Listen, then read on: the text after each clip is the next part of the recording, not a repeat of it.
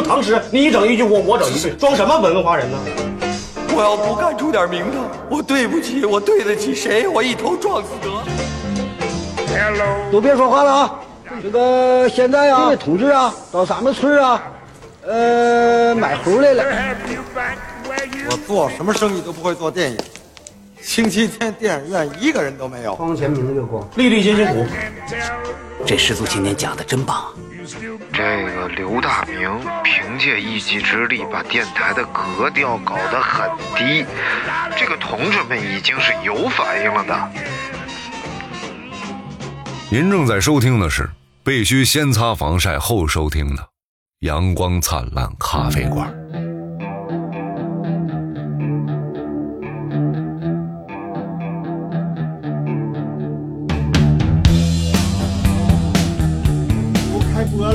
这玩意儿我开播了吗？小树这个作品你能不能都拿回去？我说不拿了吗？你们不是不让拿吗？你们不说啊，这这就嫌占地儿了呗？这是是啊这这么好的东西你不我说吧台上我说不要了吗？我说这玩意儿就得摆我只是说改天你帮我扔，嗯，不是 别吵吵。啊？谁今天张叔叔给你讲故事，谁张叔叔给你讲故事啊。谁？你张叔我给你讲故事。啊啊啊！孙子哎哎，因为这个之前不都说咱这个节目都是听着睡觉嘛？啊！那睡觉前我一琢磨，睡再一个塑形点就送出去了 睡觉之前你不得听听故事吗？对不对？啊！今天给大老师讲个故事。哎呦，我有个故事讲的特别快，而且我讲了小树成长过程当中，我至少讲了三百遍。我操！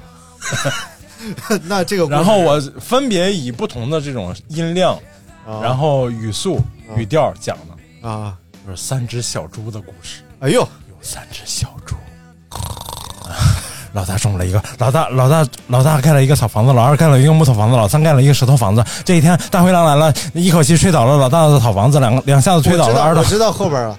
大灰狼一口气把小猪的房子吹倒了，然后房子就掉河里了，啊？然后河神就上来说这个说这个金金房子是你的吗？小猪说不是我的，哦。然后一开这个金屋的门呢，里边藏个大美妞，哎说哎睡着了。河神你居然金屋藏娇，后来就跟赵本山打官司嘛，就说娇娇啊，你这个人啊，但是河神后来出去打麻将，你得沿着我的就边赢赢不了 啊。为说你为什么老打麻将赢不了啊河神就说，因为书中自有黄金啊屋，我为了要黄金屋，我必须得输。这是个悖论呐。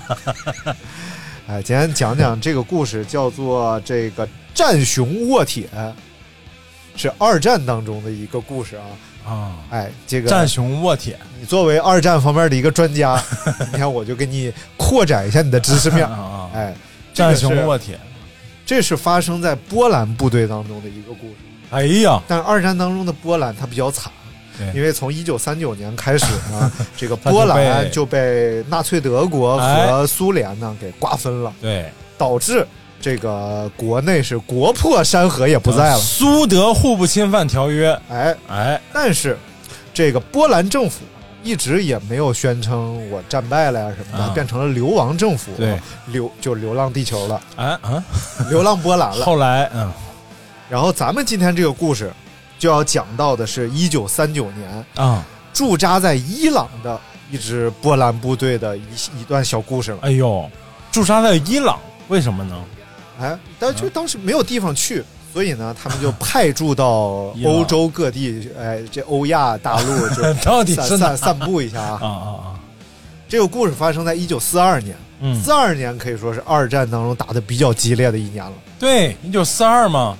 哎啊，没事儿。不是不是，一九四二年大概这个战斗是什么？哎呀，一九四二，一九四二是属于嗯，呃，这个太平洋战争已经爆发了。哎。哎，太平洋战争爆发了，意味着什么呢？哎什么呢？意味着这个哎。还有三年就打完了，啊、不是意味着美国已经参战了，啊，对。而且呢，这个欧洲的这些大国都已经被迫，不是说被迫参战，而是说已经已经跟德国呃已经打得很焦灼了。哎，哎，就撕破脸皮了。在那之前呢，三九年就是二战开始之前呢，嗯。欧洲大陆的这些大国呀，为了各自的利益，英德法哎，这些大国呢，为了各自的利，呃，呃没有德啊，嗯呃，因为在之前是经济危机嘛，嗯然后不同的国家就选择了不同的道路，然后德国就选择了这个以某某某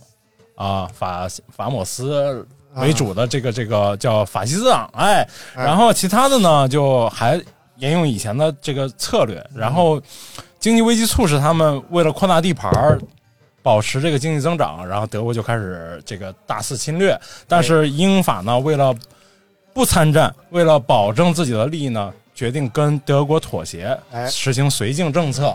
哎，就分割一些小国家，比如说像波兰嗯。啊，他们对波兰发生的事情置之不理，嗯。哎，包括他们想把战火引到呃苏德那里那一边去，哎，不要让他到欧洲大陆这边来，哎，好嘞，哎呀这大故事背景讲完了，大明一讲啊，就非常清楚。稀里糊涂是不是？是这样的啊，这一九你再给我更正一遍呗，你啊不不不，啊，就是这一年呢，在苏联境内的一支由波兰人组织起来的秘密部队啊，啊叫做安德斯军团，哎呦，就建立起来了。这个地方就是出牛排嘛，啊不不不是安格斯，是安德斯。啊这支部队呢，受命于波兰的流亡政府，啊在完成组建不多长时间，啊。哎，就被派往了伊朗，作为盟军的志愿军。哎呦，盟军的志愿军。对对对，四月二十八号这一天啊，啊，这个安德斯军团下属二十二炮兵连，他就正好驻扎在伊朗的马丹火车站。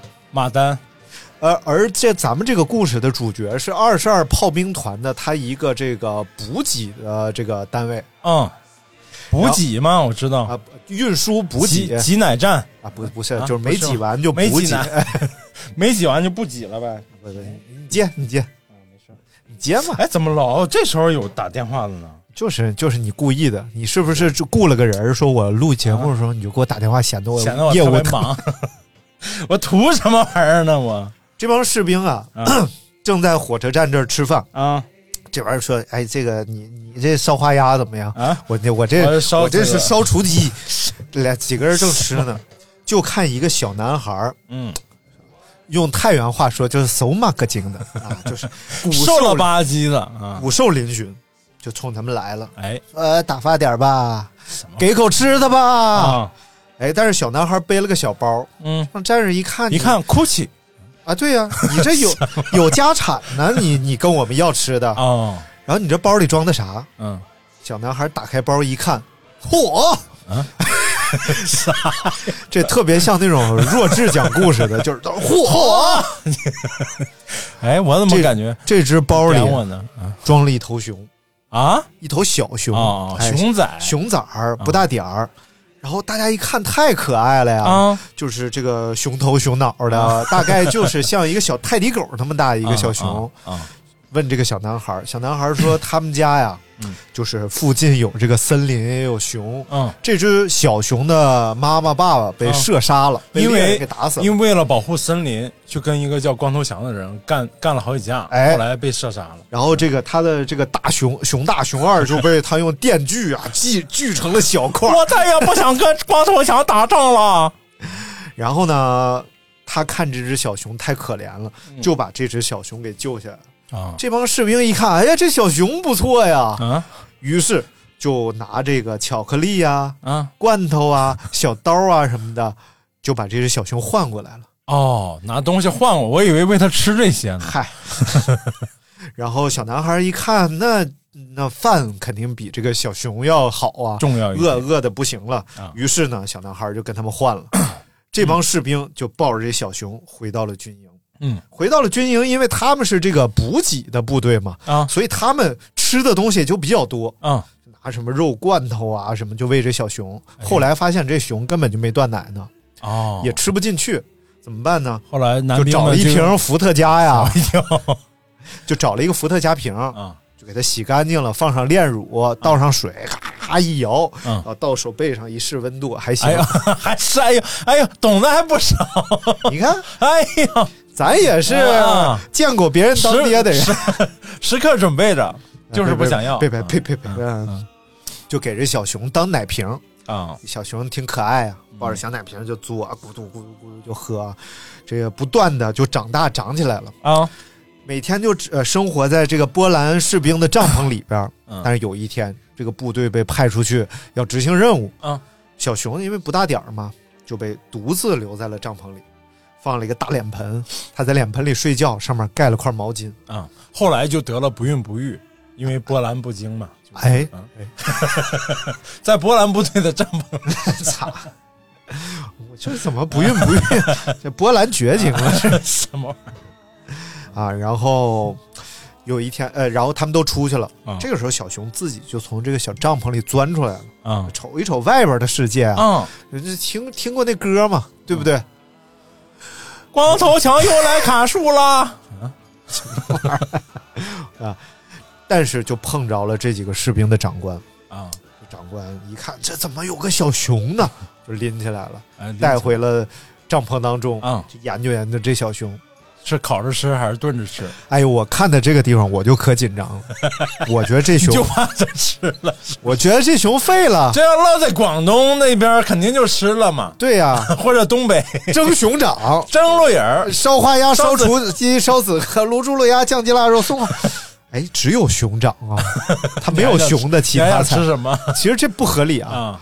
你这还得吃熊掌掌都剁了，你其他的什么熊胸啊、烤熊腰啊、烤熊架吗？啊、熊后丘啊，后丘。然后这长官士兵们回来之后，发现这个小熊不翼而飞，啊，于是到处找，结果发现长官抱着这小熊，嬉皮笑脸。啊！哎呀，这玩意儿好啊，就给他起了个名字，你现在说的是纳粹部队是吧？不是波兰部啊，队。波兰部队，然后这个，在波兰不经的这个哎，他们真是波澜不惊，然后就给这小熊起了个名儿啊。这长官也很喜欢，嗯。起了个名儿呢，用波兰语说就是 what it 嗯嗯啊，what what what what t a k 啊，这 大概是这样，意思是微笑的战士。啊因为这小熊你老感觉它哎咧着嘴搁那乐呢啊，啊，翻译过来就叫卧铁，嗯。咱们就管它叫卧铁卧铁，啊，这听着一点不吉利，嗯，跟卧轨离着不远。我铁轨啊，然后就成为这个部队当中的重要成员了。啊，哎，巧合的是呢，这个咱们刚才说了嘛，它是个补给连嘛。那熊喜欢吃啥？蜂蜜呀、糖浆啊。那熊熊瞎子不爱掏蜂窝吗？为什么爱吃吃熊掌呢？就是因为它老掏蜂蜜，哎，然后熊掌甜，什么玩意儿？真的是有这一说。还有说这个熊为什么皮硬呢？嗯是因为老蹭树，树上有树油子，在它背后结成一层铠甲。不是，你看那个叫呃嗯《金玉满堂》那个电影啊啊里面它那个熊掌上面就要拿蜂蜜来做，它不是啊都掏过了吗？加点味儿嘛。哎呦，我原来在就是一些小城市上班的时候啊，就农村上班的时候，啊，上海。啊，对，那老板的冰柜里边啊，冻了一个熊掌，哎呦，就是应该是公司开业那天别人送送给他的。啊哎，结果后来一煮煮不烂，发现是那个树脂。的 哎，有玻璃缸的挺吓人的。嗯一打开冰柜里边和有个后脑勺似的，因为那熊掌大黑毛啊啊。啊，然后就和一个后脑勺似的。呃，这个沃铁呢，就在这茁壮健康的成长，士兵们也都很喜欢他。啊，呃，天天大家和他摔跤啊、玩啊，很快就摔不过了 你要你要知道是哪哪种熊 啊。啊？叫亚洲黑熊呢，就是体个个儿比较小。伊朗的话应该是不不不是在波兰，不是在波兰啊，在伊伊朗伊朗，不一定，反正这个熊后来成长，我跟你说一下体型，你大概判断那就是棕熊。就和你差不多高，嗯，呃，二百五十公斤，为什么要拿我？啊？一米八三，二百五十公斤，就是一只五百斤的熊，棕熊，大棕熊。就导致这个二十二炮兵连呢，就他就老大了。哎呦我的妈！啊！当然士兵们就是大家集体跟他摔跤、嗯掰腕子，谁都干不过他。嗯偶尔能大家一起把他摁倒，大家就非常开心。一般新兵来了呢，嗯这帮坏种也是先领到窝铁那儿去 让新兵看看，嗯一般新兵就拉了尿了。呃因为你说的是站起来一米八几高吧？啊，对，站起来一米八几，因为熊经常嗯容易站起来啊，对对站对，呃，在动物界呀，高度很重要。啊，就是你是你发现天敌的时候，你发现他比你高很多或者壮很多，你就是你的对手就有可能退却。哦，所以他总是就是在自然界很多时候就是有个电影在非洲一个小孩碰见猎兽了，嗯。他就拿那个包顶在头上举特高啊啊，就想震慑住对方，啊，就是有这个特点，嗯。大大明就把脑子一掀开，啊？哎，野兽一看没脑子，这玩意儿不吃了，走了。什么玩意儿？这卧铁啊，沃这有写啊，嗯卧铁是一只叙利亚棕熊。啊，这个时候呢，同时驻扎在伊朗的呀，嗯还有英国的部队也在这儿。对，英国部队就非常嫉妒，啊，就说你我们也这这哎一听就老 老伦敦腔啊啊，这他妈人家那棕熊那叫一个地道，正所谓是毛熊分离。去没去过伦敦？伦敦音是这啊样的，伦伦敦腔，正宗的伦敦音。那那我就来模仿一下这个英国士兵啊啊。英国士兵说这个熊可是腿儿好了，：“这这个这个熊，它可腿儿好了，他这个个头也够，是体重也牙秤最近这个段子的发明者比较火，啊啊跟啊啊！中国足球掰着呢。作为一个小品演员，然后这个伊朗国王就听说了这件事儿，啊于是就从王宫里边啊派了一只熊给送赠送给了这个英军部队。就把他们惯的，为什么战斗力这么差？哎呦我操！我这两天让英国军队给气完了。我玩玩那个英雄联呢操，用英国一把都没赢啊！我的妈！哎，我有时候能打到三个半小时，眼瞅要赢了，立马就输了，就被德军立马反扑，就输，彻底输了就。本来大好局势就一塌糊涂那你看看，真违背历史，这不对。啊！哎，这个这反正，呃，伊朗国王就给给他们送一只，啊然后说这是我们王宫里边啊最强壮、最通人性的熊战士，叫迈克尔啊啊，还起了个英国名字，对不对？啊然后送到了这儿，然后英国士兵一看，那那咱得过去 battle 一下。！battle 一下，操！谁？啊！我我我我，你这个，哎，稍后稍后啊，你用，张来咱们书接上文，张尼玛发财了！哎呦，接个这么重要的电话，送四张打车券说俩俩熊就 battle 一下。啊！于是英军就牵着 Michael 去找沃铁啊。Michael 和沃铁两个相见之后啊，啊这个 Michael 狂呃 Michael 狂性大发，啊挣脱铁链，朝着沃铁就过去了。啊！两只熊就撕咬在了一起，哎呦，这而时候就，且是招招致命啊，险象环生啊！哎呦，哎呀，两只熊啊，然后就就是你给大家形容一下当时的场景。卧铁长，那个迈克尔短，卧沃铁绑在迈 Michael 上迈，Michael 不让不沃铁绑在 Michael 上，Michael 偏要沃铁绑在 Michael 上，沃铁说啊，行。然后低沉的嘶吼啊，锋利的爪子，哎呦，呃，大家都不敢靠近了。你想，一般打成这样啊，嗯也就不敢靠近了啊。说个题外话啊，啊 说那种一般，比如说幺二零啊接着这种打架的这种呃电话，啊他们会帮你报一下幺幺零，然后幺幺零先去，啊！因为以前出过一些情况，就是他们去了之后，这架没打完呢，他们也不敢所以你下先，所以先得问打完了没有啊？说你们报警了吗？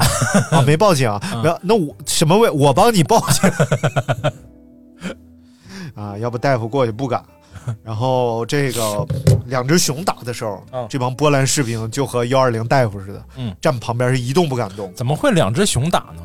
就我你明明是一只熊大，一只熊二嘛？哎哎哎，对，结果最后沃铁还是占据了上风，啊还是吃的好，你知道吧？啊！一口咬断了 Michael 的脖子，Michael 倒在了血泊里。哎呦，你就这时候就证明了一件事儿，嗯就是大家一点都没有争议了。就英国确实没有好吃的，炸土豆、炸鱼什么玩意儿 不会吃啊？人家看那个呃就就炸鱼的那鱼叫什么鱼？三鳕鱼吧，啊，鳕鱼对，嗯鳕鱼。英国为了鳕鱼啊，啊，那家伙和冰岛啊，真是被冰岛制衡啊，就为了吃鳕鱼啊。哎，我这两天看了好几部这个美食，就是这这个西餐美食的电影啊，嗯就是发现他们真的就是西餐的这个这个不真的不见得就是咱们中餐会被大多数老外喜欢啊，那当然啊，调味啊，这个食材啊，你让别人很快适应这个，其实挺难的。咱们总觉得咱们做的各种花样多，但咱们整个调味是跟人家很不一样的。其实对，而且这个、他们吃的中餐咱都没有听说过，左宗棠鸡是吧？然后还有还有就跟重庆 麻婆豆腐是肯定都都有的，就那个宫宫保鸡丁，宫保 chicken 啊，这个是最著名的菜，应该。而且口味跟他们就适合他们可能爱吃甜酸口这种东西。而且还有一个叫、呃 lucky cookie，嗯就是幸运小饼干呀、啊啊，里头有有纸条。对，一掰开这饼干里边有一纸条。你小时候吃过这个吗？没有啊？我吃过，我真这是美剧里演的呀，我真吃过，不想说。这不是我真吃过不是啊。是小时候那个我爸不是百货公司上不是那段过去了，搓澡那段过去之后去百货公司上班啊。卖食品，然后搓泥卷下里边有个纸条，写的真棒。这滚真有那个真有这个饼干，里面是夹了中文纸条的。哦。啊，而就是可能但是后来没推开，就是很短那么一段时间你能买到，你想在我们小县城都能买到，反正这个 Lucky Cookie 后来不 就不知道是不是叫 Lucky Cookie 啊，嗯。大概就是幸运小饼干。嗯。反正就是后来一度成为了大家认为的一种中国文化，啊。而且写这个纸条的这种作家呀，啊。哎，收入挺好的，啊，因为他经常写点不一样的，他老得创作。对。看比如说一个纸条收一美元、两美元，啊。写这种话。哎呦，来，咱们继续讲啊，嗯。说这沃铁战胜了迈克尔之后，嗯士兵们不但没有感觉到胜利的喜悦，啊反而产生了一种恐怖的情愫。哦说到底，他还是个大野兽。嗯，你说长时间大家生活在一起，对啊还是挺恐怖的。于是呢，就限制了他的出行。啊一方面不让他到处来回来去走了，嗯最重要的是不让他进浴室了。啊，因为这个棕熊它特别喜欢洗澡，啊并且呢，因为它聪明嘛，嗯它学会了使用这个浴室的方法，哦就没事就洗澡，没事就洗澡。对但是大家特别害怕，说洗澡的时候它突然突然进来，挺恐怖的。啊，就啥都看见了。你说当孩子面什么也没啊，对，这大抹熊 什么玩意儿？大抹熊啊，什么玩意儿？呃，但是沃铁因为太爱洗澡了，啊有一天半夜就偷偷溜进了这个浴室当中。但是就在这个时候，啊看见了浴室里边有一个陌生人，啊他过去一个熊掌就把他摁那儿了。啊！他说：“呆，而或攻或战或争或斗什么玩意儿？啊！”这个他就把这个人摁在那儿了，嗯同时发出这个叫声嗷嗷嗷，哎，所有人就都出来了，啊发现他抓了个间谍。哦，真的后来大家为什么不害怕了呢？第一个就是他真立功了，嗯。通过这个间谍避免了一次偷袭，啊，就是很多士兵本来会死的，啊。但是因为提前抓这间谍知晓了，保命了。哎，就知道了这次偷袭计划。对。第二个是发现，即使是陌生人，嗯。他也不会伤害你的，啊！他就是把你摁在那儿，他一点都没有伤害那个人，就是把他摁在那儿，明白。啊，都没破皮儿。哎呦，当天晚上啊，那就是好啤酒、好美食 就伺候他。啊，这是这头熊我天啊，嗯，抽烟喝酒，烫头吗？那还没有烫头啊，可能这战场上条件也有限有，限啊因为他们是这个搞物资运输的嘛，啊！他们是有烟有酒，你知道哎呀，吧？还真是，然后就给他喝好啤酒，嗯，让他抽烟卷，哦，波兰啤酒可以，波兰啤酒是吧？啊而且那当然也这波兰都没。沃铁抽烟啊嗯，他能分清点燃的香烟和没点燃的香烟。吓我烟。一跳，我以为是能分清这个红将军和燕莎。什么玩意儿？然后，如果你给他没点燃的香烟，啊他就扔了；啊如果你给他点燃的香烟，他会一边抽一边吃，就是一边往去，然后就全部吃进去，然后吐一个烟圈，噗。真的啊？啊！哦，所以他抽烟就比较费，哎，他就因为因为烟蒂也不用打，对两口一根儿，两口一根儿，两口一根儿啊。他立了然后边儿边抽还边唠，哎，呃恭喜发财，操你妈，我傻了。啊！当晚这个军事司令啊，军团司令特批啊。给啤酒、给蜜饯、给蜂蜜、啊！给糖果、给肉啊，最好的呃浴室冲凉，哎呦。然后而且还给伏特加。哎呦，他这酒量特别大，大概有酒能想到瘾有酒瘾。啊，然后喝完就开始唠，通过长好 认识俩老妹儿，什么玩意儿？然后战士说：“哎，你真熊！我操，你说谁？练一下子。不是，我是真我怎的了，我熊怎的。哇，好大的雪！你他妈赶紧的吧，你才干的。哎，好漂亮啊！你看这树杈好漂亮。一会儿拍两张照片可以。烟花三月即飞雪，不是，这叫这叫下扬州飞雪迎春到。哎，瑞雪兆丰年。哎，然后这个还发生一件事儿啊啊，就随着战斗的进行啊，嗯，这个部队也是要经常被调动的嘛，嗯，然后部队上了运输车，有一次就经过一个海边然后这个海呃熊一看着大海啊，不行了，不行了，哎，从卡车上蹦跳一下去，就往海边上跑啊。但是这个海边呢，有游客，有有有有人呐，有人。人有好多这个女孩啊，穿着比基尼啊，正这晒晒鸟呢，啊，晒鸟，就看着这一米八三、两百多公斤的大熊，就呱呱呱呱就跑过去了。哎呀妈，谁家金毛跑出来了？给这帮女的吓的。这战士一看，这不行啊，啊，就都过去，然后围住这个女的说：“没事吧？哎呀，大家来过来埋汰来，埋埋埋汰埋汰。”哎，后来还留下一张照片嗯是一帮战士。穿着这个短裤，一帮美女穿着比基尼，嗯、前面和这熊一块拍张照片，嗯、哎，大家也都觉得，哎呀，太可爱了，这只熊啊。呃，当时啊，随着战况的进展，沃铁跟着士兵从伊朗到达了叙利亚啊、嗯、埃及啊等等，一直到了一九四四年，嗯，眼看就要解放了啊，嗯，也眼看二战要结束了，二十万炮兵连要被派往意大利前线了。啊、嗯，因为呢。要参与解放意大利的最后决战，嗯，蒙特卡西诺战役。啊，没事儿，打的不不艰巨，应该。啊，对对对，不艰巨。但是这时候出一个小问题啊，啊，英国人不让熊上船。啊，英国人说了，宠物不能上船，这就记仇了啊，对，这就记仇，绝对是是有点记仇的。然后人波兰人也有话说，啊、说这就战士，这是我们的家人，啊，对不对？family，对不对？说，哎，你不这么说没有用，是不是？你们这帮盯盯客、盯人、盯狗的，是不是？我还不知道，都是家人。嗯，盯客、盯 狗、盯猫、盯狗、盯猴、盯熊。你多少你是有点侮辱我的。说说了，这船只只能拉货和士兵，啊、这是我们的法律。哎呦，当时二十二炮兵连司令员当场授予沃铁二等兵军衔，编入战斗序列。哎呀，哎，英国人当场傻眼了。后不是，这是咋着啊？这个熊，波兰人也不干了，骂谁是熊呢？谁跟熊一样啊？什么玩意儿？然后结果只能英国人目瞪口呆看着沃铁登上了这艘战船。哎呦，一直到达了意大利前线啊！下船以后，二十二炮兵连火速赶往前线支援当地英军的七十八步兵师啊！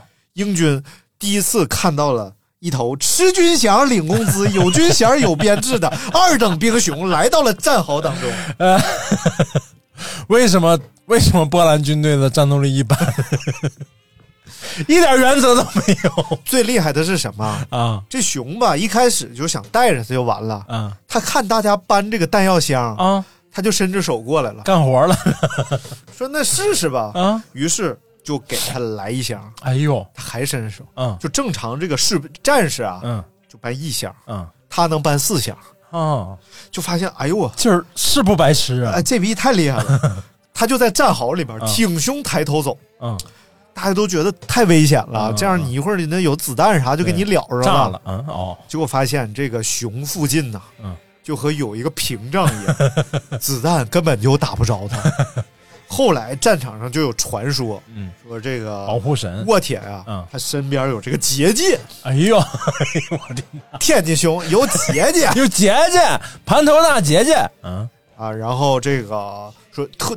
都特别想要沃铁送来的子弹啊，认为这个子弹被沃铁加持过。哎呦，拿这子弹不但能打死敌人，还不中弹，战斗力差就是没溜儿，又迷信，然后又好玩然后就一箱一箱的送子弹。嗯，后来因为他运输能力太强了，嗯，还给他派了个卡车。哎呦啊，是他专属的卡车，嗯，配个司机。嗯，所以一卡车就就是他的。啊，那司机就负责开车，他就坐副驾，到地方了搬，然后到地方了搬，枪林弹雨啊，完全没有中枪。嗯。啊。不久之后呢，这个二十二连的运输车上嗯。连徽章都设计好了，啊。一个熊抱个大炸弹，就变成了他的 logo。啊。到现在，他们据说这个波兰部队里边还有这个 logo 在运输车上都贴着呢。啊最后当然呃这个结果咱是知道的，嗯盟军是获得了胜利嘛，嗯对不对？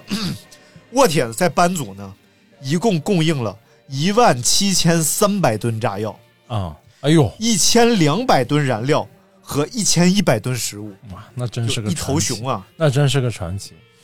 由于啊这个沃铁功勋卓著，嗯，晋升为了下士，还能升官儿。当然，这个时光荏苒啊，一九四五，你说熊起个名儿下士是不是不吉利？下士卖去卖啊。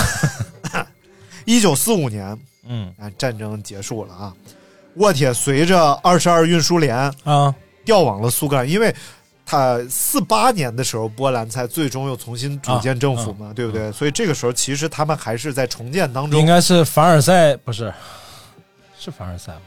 凡尔赛条约 啊，是吧？好像是，还是布雷顿，还是布雷顿森林体系？哎，啥啥，凡尔赛条约一千，签哎，大家一看这条约全是炫富的，这什么 后来就出了款车叫凡尔赛，法系车嘛。啊？操，操！然后被派往了苏格兰的维克郡哈顿村住房了。哦，这个时候呢，这个沃铁不但住房了，嗯还有住房了，给他安排到了一个农庄里边。嗯。哎呀，这家伙一下成当地红人了。哦，后来就写了首歌嘛，啊！村里有个姑娘叫小沃田，长了他喜欢上一个姑娘，五百斤。啊，他在这个成红熊，啊，成为村里红熊。哎呦，一开始老百姓当然也比较害怕他，当然后来一看，哎呦我这确实不咬人呐还能还能干活啊！你说在在农场里他也不闲着呀，他是跑跑，今天没有事儿啊，前去爬爬地儿哦，来到了地头上哦。呃，我是个你唱的熊，一头两头三四头，你唱的对，你唱的确实跟英国口音有区别啊。是吧？苏格兰嘛，和这个呃主流的这个不列颠口音似的。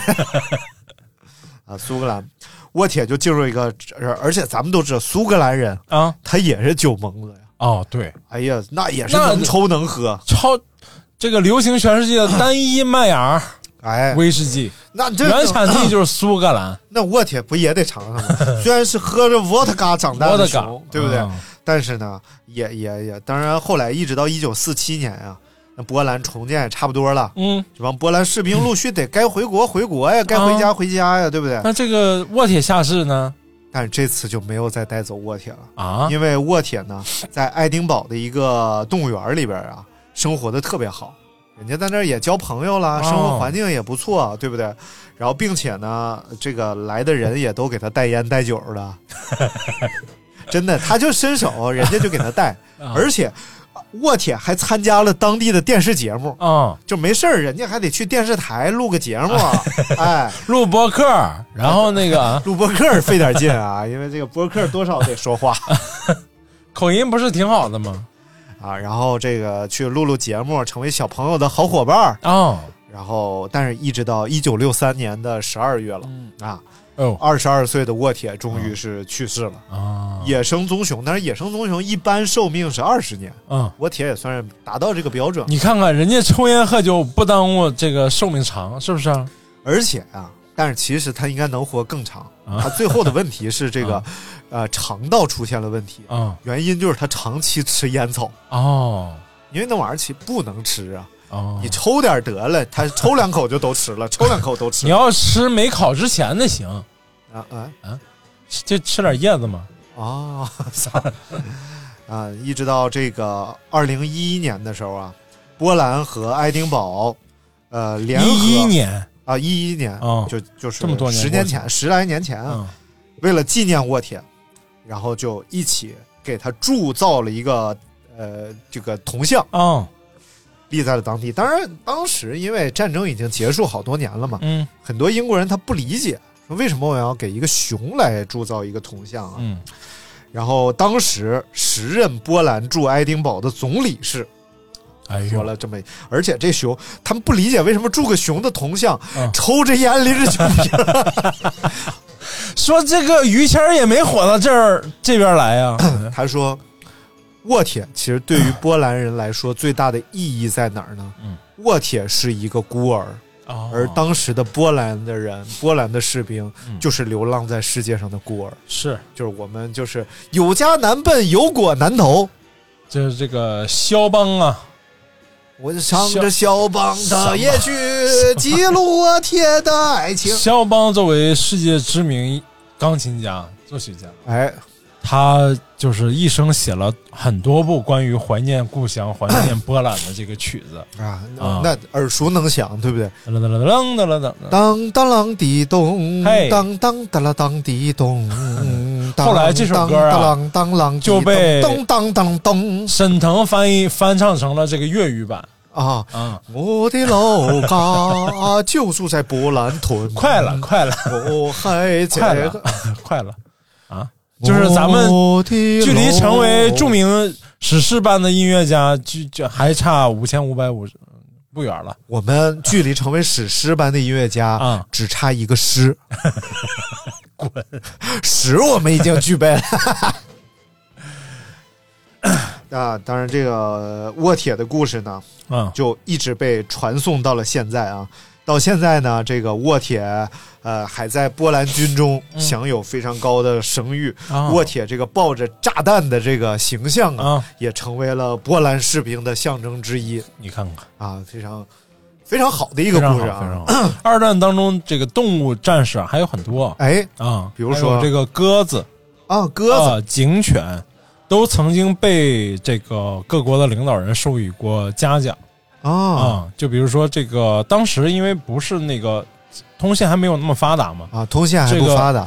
这个 这个鸽子传信、飞鸽传书还是一个很很经常用到的一个这个这个手段。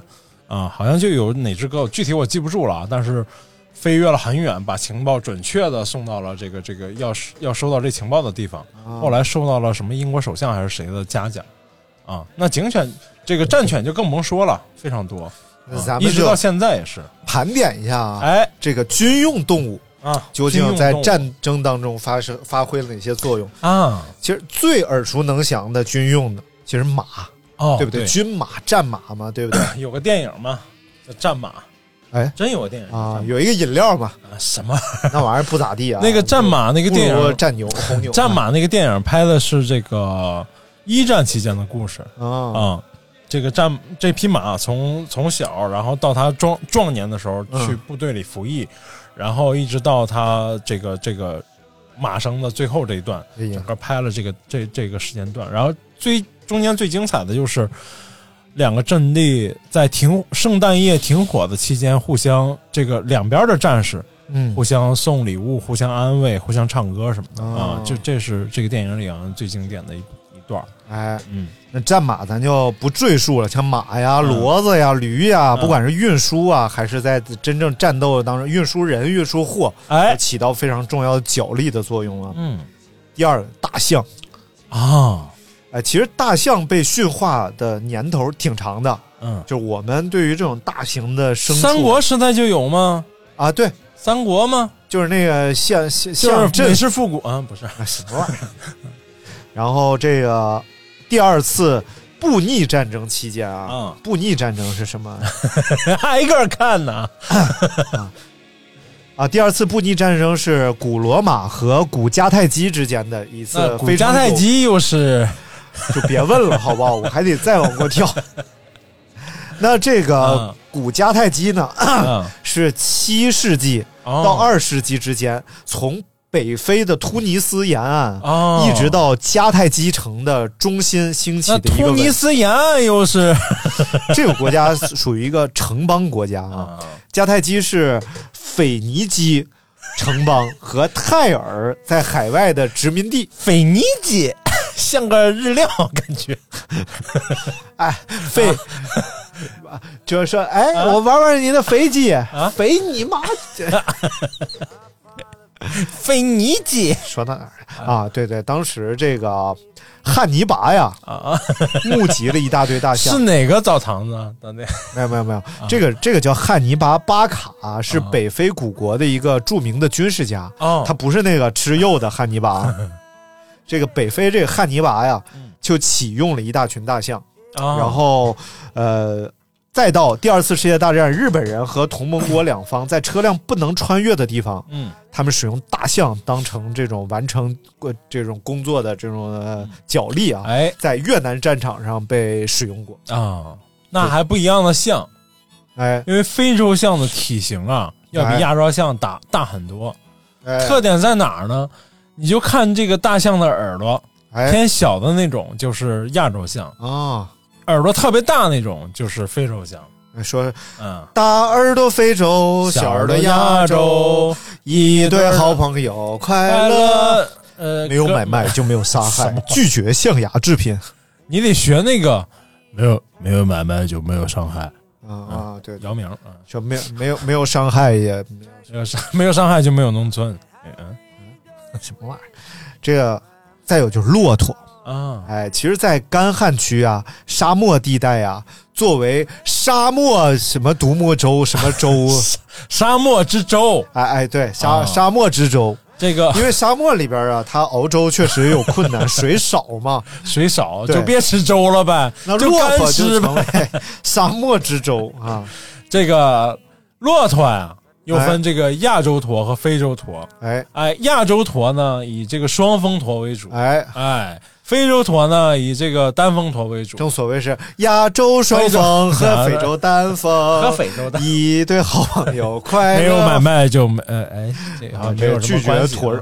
骆驼在两次世界大战都有被征用，嗯哎，而这个印度陆军和拉贾斯呃拉贾斯坦邦的这个边境安全部队啊，啊，其实也都用木呃骆驼在沙漠当中执行军事行动的任务。哎呦，那我再问你一个问题：高原之舟是什么？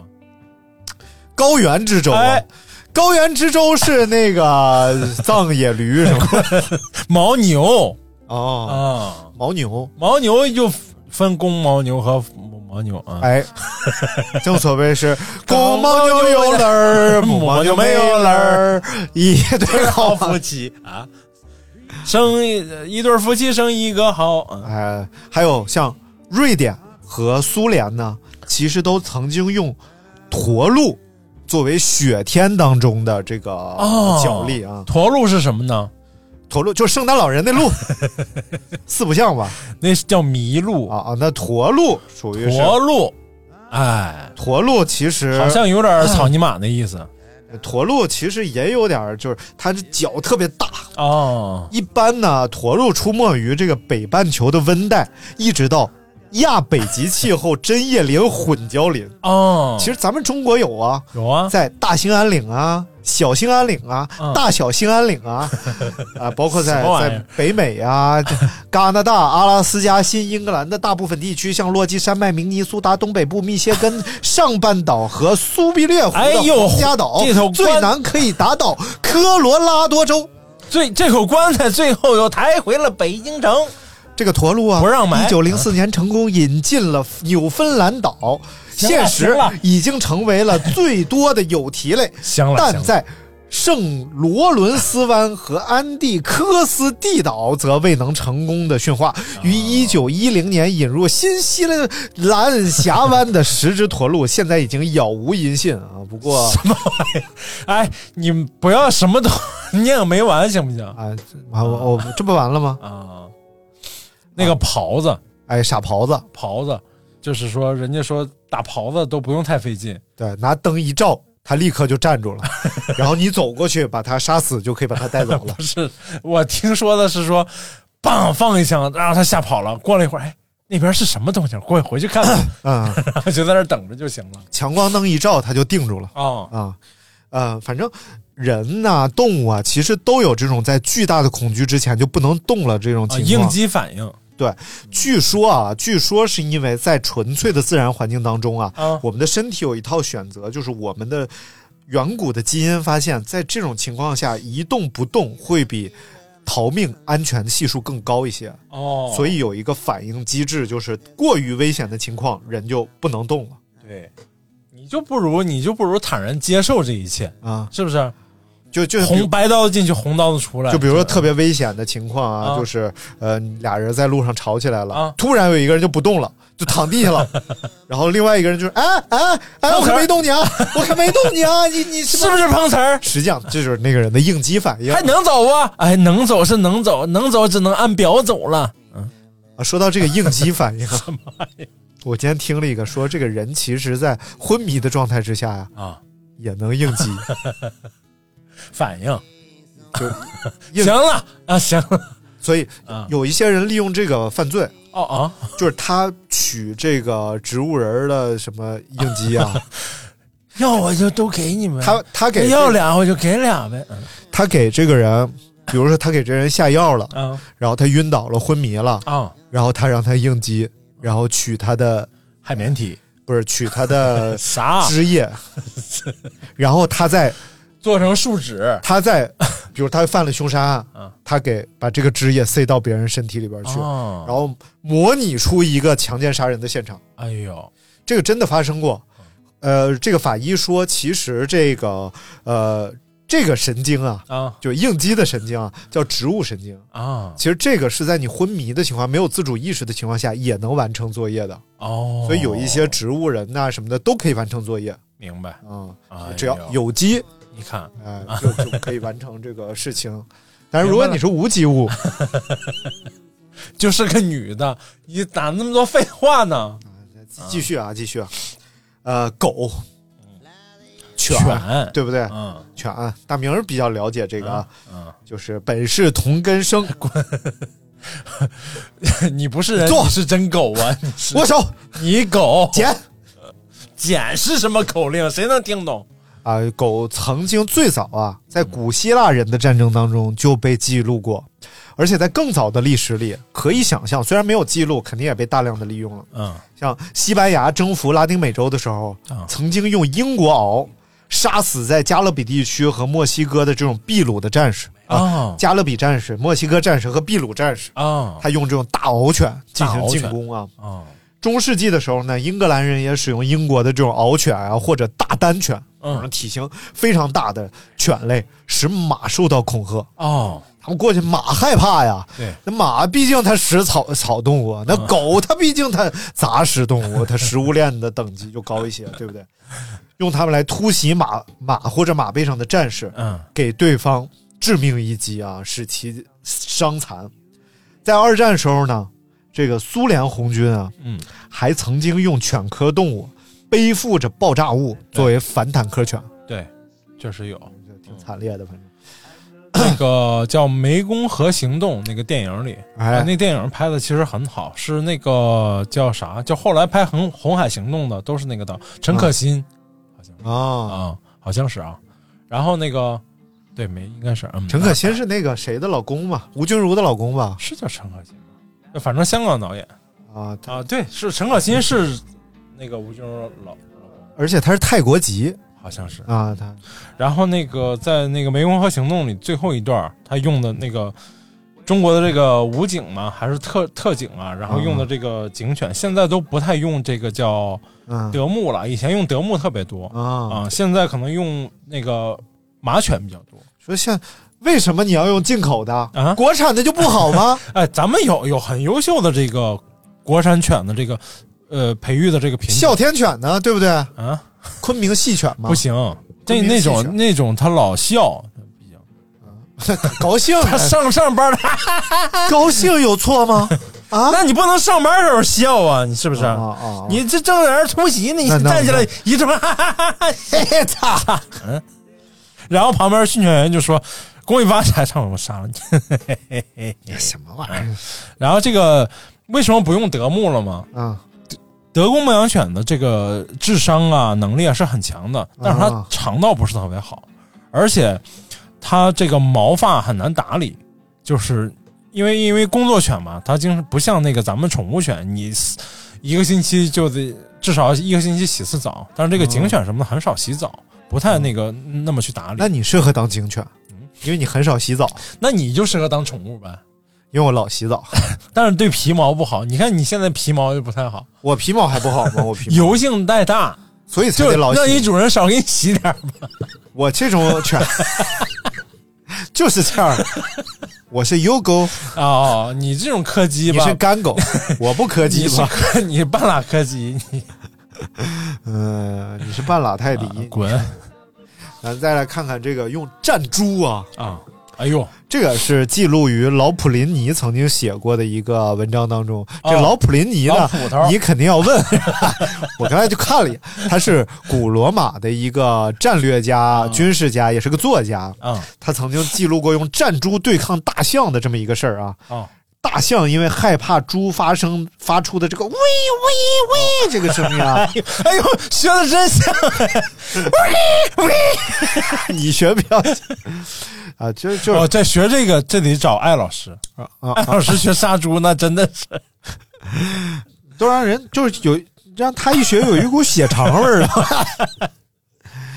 然后呃，大象就停滞不前，嗯给士兵带来了非常巨大的灾难。当时大象还后退啊，踩死好多人。嗯，然后犀牛，哎呦，老猛了，犀牛真的是一种就是，嗯，呃，魂不吝啊，浑身那甲那皮肤老糙了。，葡萄牙曾经因为分析阿尔布雷希特丢勒于一五一一五年所做的木板画，啊，对这个犀牛的自由设计非常感兴趣，于是就造造就了一副这个犀牛战甲。嗯。啊，这是一个比较早，算是这个呃，十五世纪嘛，十五世纪。就以动物为蓝本做的这种就是武器发明，啊。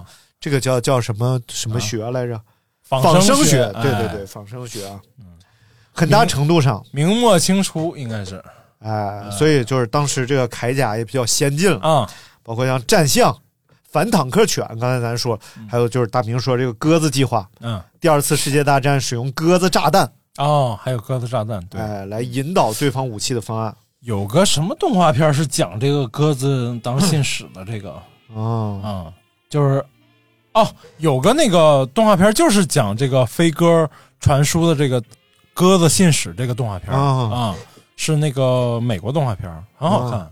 嗯。然后像中东的这个动物炸弹啊，这都不奇怪，我跟你说。这后来现在还到现在还有那个国家在研制这个叫呃用这个海豚反潜哦哦啊、海豚身上装上炸弹，然后教教它去袭击，残残酷了对，非常残酷，对。但是受到了很多国家抵制，因为海豚的智力和智商，嗯，包括它对人的这种亲近，它是很高于其他动物的。嗯，嗯，说海豚有可能像海豚呐、虎鲸啊，嗯还有那个白什么呃，白鲸，白鲸，嗯这些都有可能是有文明的。嗯就是人家只不过是在海里没有建造城市，对但实际上人家是可能有文明的。后来就拍不动画片嘛，叫大鱼嘛，对，后来就大鱼 因为水污染嘛，就大鱼治水嘛。三三过家门而不入，呃，猴儿，嗯，哎，根据这个 P p 这这这么个人吧，有一个法国人写了一本书，啊。叫《三十六个中国谋略》。法国人其实特别爱研究中国啊。猴子其实，在宋朝的时候啊就已经在战争当中使用了啊，不是直接翻译的三十六计啊，不是？啊，哎，那可能就是 爱情 在山东兖州。哎呦你看，兖州，哎，兖州，想当初我在兖州兖州是出什么的地儿？兖州出瓷器好像，啊，是吗？嗯，呃，就是兖啊眼周啊，不是那个嘴周，啊，是也不是耳朵周，是眼周。完了玩丢了。丢乐嘛，丢乐就是一个，就我最喜欢就是美乐，嗯嗯嗯，曾有一场反叛者以反叛者赵赵局儿。啊为首的这个汉人帝国的军队之间的战斗，猴子被用作活体燃烧弹，啊，动物们覆盖上稻草浸在油中啊，然后派到对方阵营，然后给他点燃，用这种哦，火箭把它点燃啊。反正这这是非常残忍，非常残忍。包括这个爆炸鼠，二战时候用这个爆炸耗子。对，哎，还有一个电影里头，就是有一个老电影叫《三毛从军记啊，对对对》啊，里面就是拿那个老牛身上绑上那个炸药啊，尾巴后面系上那个鞭炮，吓得老牛直往就往那边冲过去，往敌人阵地里冲过去。后来以为都炸死了，过去一看，人家把牛杀吃了。我天！反正这个爆炸鼠其实比较有名啊，这个事件。嗯，英国的特别行动处，哎，有一次准备对这个特别行动处是出啥呢？出洞洞七、洞洞拐啊，洞洞拐对。然后这个老鼠的这个身上装上塑胶炸弹，嗯，再把它们扔到工厂附近的场所呀，啊，然后因为这个呃老鼠肯定要进入工厂去寻，因为它家属嘛，啊，它喜欢去人密集的地方去。家属谁还没个家属是不是啊？你要是出啥事儿，你就得找家属过来。包括他们会把这个死老鼠啊体内装上塑胶炸弹啊，然后再缝合好，然后这个锅炉工呢。因为发现了鼠尸，会把它铲到锅炉里边去哦，然后就发生了大型的爆炸。那里头能放多少炸药？这个虽然说呀，炸药量比较少啊，然而因为锅炉是高压锅炉啊，只要一处哎这个出现了破洞，就会发生毁灭性的锅炉爆炸。明白。咕噜，嗯，就爆了。咱们那个看电影啊，里头那个就是包括手雷啊，哎，手榴弹啊，啊，就感觉一发能致十几个、二十个人，哎啊，呃，损伤其实挺难的，除非这个密度特别大，而且他们不躲。哎，这个一一个手榴弹差不多装药量也就是在好，我记得是七到八克左右啊，它的毁伤能力并没那么强。就是手雷啊，当然那个俄制还是苏制那种大号的那种手榴弹，那还不太一样，那种装量装药量更大一些，因为他们当时有这种急迫的人，就是叫手持式的反坦克的这种需求，所以他们研制的这种大号手榴弹都就是装药量会更大一点。对，其实吧，这个战争当中使用到动物啊，这很残忍一件事儿啊。哎。但是呢，真正在这个残酷战争之前，作为咱们人这个物种吧，就以物种的自私的角度来说，嗯，就是这个时候它又又是合理的，嗯，就像我们医学上用那么多小白鼠、猴子进行医学实验，狗，所以你看我去那个某某医科大的时候啊，它有一个动物实验楼，嗯，动物实验楼底下有一个石碑，嗯，就是说感谢那些在医学当中奉献生命的动物动物们。啊，其实各国这个战争博物馆也应该是感谢在战争当中为了挽救人类生命而付出生命代价的动物。哎，尤其是像马呀、狗啊这种在战争当中大规模使用的。对，你像那种骑兵连，嗯，对吧？后来好像是解放之后才取消的吧？现在还有，现在在高原啊、山地有有一些部队还有骑兵。哦。现在是以骑马的部队。礼。仪仗队是礼仪为主，对，目前咱们好像没有骑马的仪仗队，咱们好像没有，但是国那个欧洲很多国家都有，但因为他们有这个传统，还有一些，而且他们另一个传统就是那个这个卫队里头这个男的经常跟皇室有染，嗯。啊，这搞搞出点什么事儿来，侍卫啊之类的，这。这个皇家卫队嘛，因为他们也好制服这一块儿。哦。你这么说，理解 理解，咱这这都能理解，这都是老娘们儿，谁不懂？啊？我不是，我不懂。啊。反正这个今天呢，我们讲了这个卧铁的故事，详细的卧铁不是一种好的行为，不能卧铁啊。讲的这个战熊卧铁和战争争当中曾经出现过的一些小动物的这个小故事，然后也不知道大家现在睡着了没有？要是睡着了呢，你就送一个 啊，你不送啊？如果还没睡着呢，就是还是希望大家能够把我们的节目啊。呃，转发给那些可能和你臭味相投的 伙伴，大家一起来收听，一起来分享我们的这档节目啊！哎哎，就是让大家都可以在闲暇的时候啊，睡觉之前呀，哎，该醒过来就醒过来得了，是不是？转发转发转发评论啊！拜，发红包啊！啊啊啊！啥玩意儿？你给人提供了吗？啊，你给人提供红包了吗？让人家转发还发红包还得。可以发私信发给我。行了，感谢大家收听啊，我们下次再见，拜拜，拜拜。